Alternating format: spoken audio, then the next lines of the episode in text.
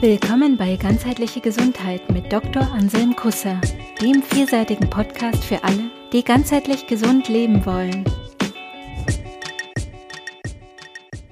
Servus und willkommen zum Finale der Folgenreihe Gesundheitserziehung aus dem Bereich der Familiengesundheit. Heute hier eine kleine Zusammenfassung der letzten Folgen, ein kurzer Überblick und vielleicht ein kurzer Ausblick, wie es mit dem Thema Familiengesundheit weitergeht in diesem Podcast. Ähm, wir haben uns Entwicklungsstufen ähm, angeschaut, Entwicklungsstufen von Kindern und Jugendlichen bis hin zum Erwachsenenalter. Wir haben äh, das Ganze betrachtet in ähm, Abschnitten von sieben Jahren, 0 bis 7, 7 bis 14, 14 bis 21. Ganz grob gesagt, ähm, 0 bis 7 entwickelt sich der Körper und beginnt sich der Geist hineinzuentwickeln in den Körper. 7 bis 14 entwickelt sich der Geist und es beginnt schon auch die Seele oder der Sinn des Lebens ähm, sich hineinzuentwickeln in das Ganze. Und 14 bis 21 ist ganz stark die, die Seelenwelt, die Gefühlswelt und die, die Sinnhaftigkeit im Vordergrund. Dies alles immer im Kontext der Salutogenese und der Entwicklung im Zusammenhang mit der Gesundheit. Jetzt grundsätzlich nochmal zur Entwicklung. Entwicklung ist nicht linear. Das heißt, ähm, das ist nicht eine Richtung, die immer vorwärts geht oder stehen bleibt oder rückwärts geht, sondern es ist komplexer. Ich habe von den Entwicklungsströmen oder Developmental Streams gesprochen in der letzten Folge.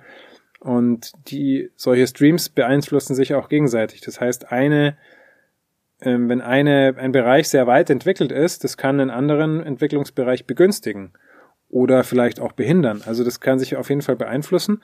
Ähm, das heißt, es ist nicht linear, sondern deutlich komplexer.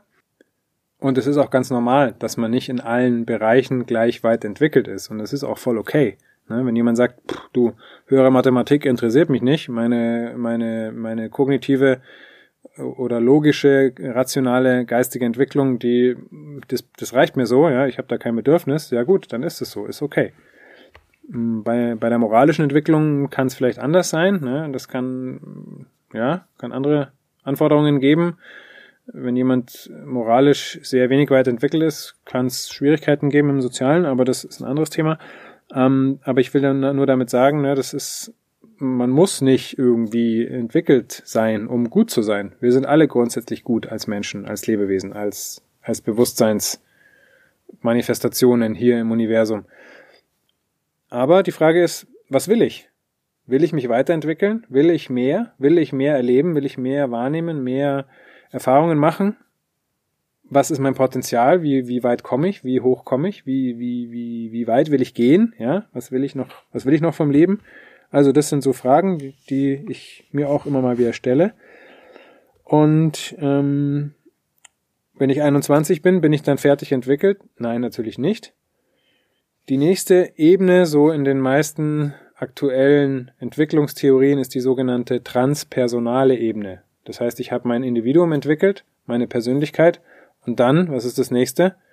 Ich bin nicht mehr allein auf der Welt, sondern es gibt andere Persönlichkeiten um mich rum und die haben einen Einfluss auf mich, die haben eine Verbindung mit mir.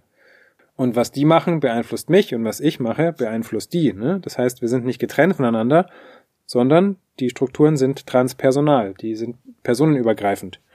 Das ist eine interessante Entwicklungsebene, mit der ich mich selber auch gerade viel beschäftige. Und dann geht's noch weiter. Also wem das interessiert, da gibt's auch gute Literatur dazu. Ähm, ist mir jetzt zu lang, das hier alles aufzuführen. Wer da sich dafür interessiert, kann sich gern bei mir melden.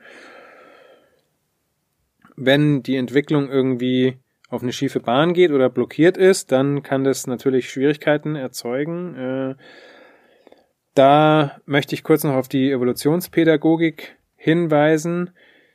EvoPet abgekürzt, äh, meine Kollegin Tanja Franz in der Praxis ähm, macht das. Äh, mit der Evolutionspädagogik kann sie ähm, sehr eindrücklich positive Effekte erzielen bei Kindern, Jugendlichen und auch bei Erwachsenen, wenn es Schwierigkeiten und Blockaden gibt, zum Beispiel Lernblockaden in der Schule oder auch ähm, im zwischenmenschlichen Bereich oder im beruflichen Bereich, wenn es da Blockaden gibt, kann sie schauen, ob das auf eine irgendwie eingeschränkte Entwicklung oder einen gestörten Entwicklungsablauf in der früheren Kindheit oder in der Jugend oder wann auch immer zurückzuführen ist und das kann man dann auflösen.